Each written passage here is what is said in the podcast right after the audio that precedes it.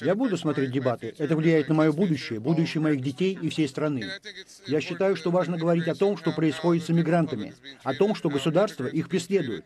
Страдают дети, и над этим нет контроля.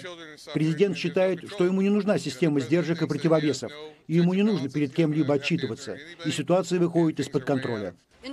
Страховые компании паразитируют на системе здравоохранения. Их руководители зарабатывают по 28 миллионов долларов в год, отказывая многим людям в лечении. По сути, это убийство из-за денег. Кандидатов огромное количество, и мне многие нравятся, но в то же время многих я не знаю. Слушая их и пытаясь понять их точку зрения по основным вопросам в ходе праймерис, я буду решать, за кого голосовать.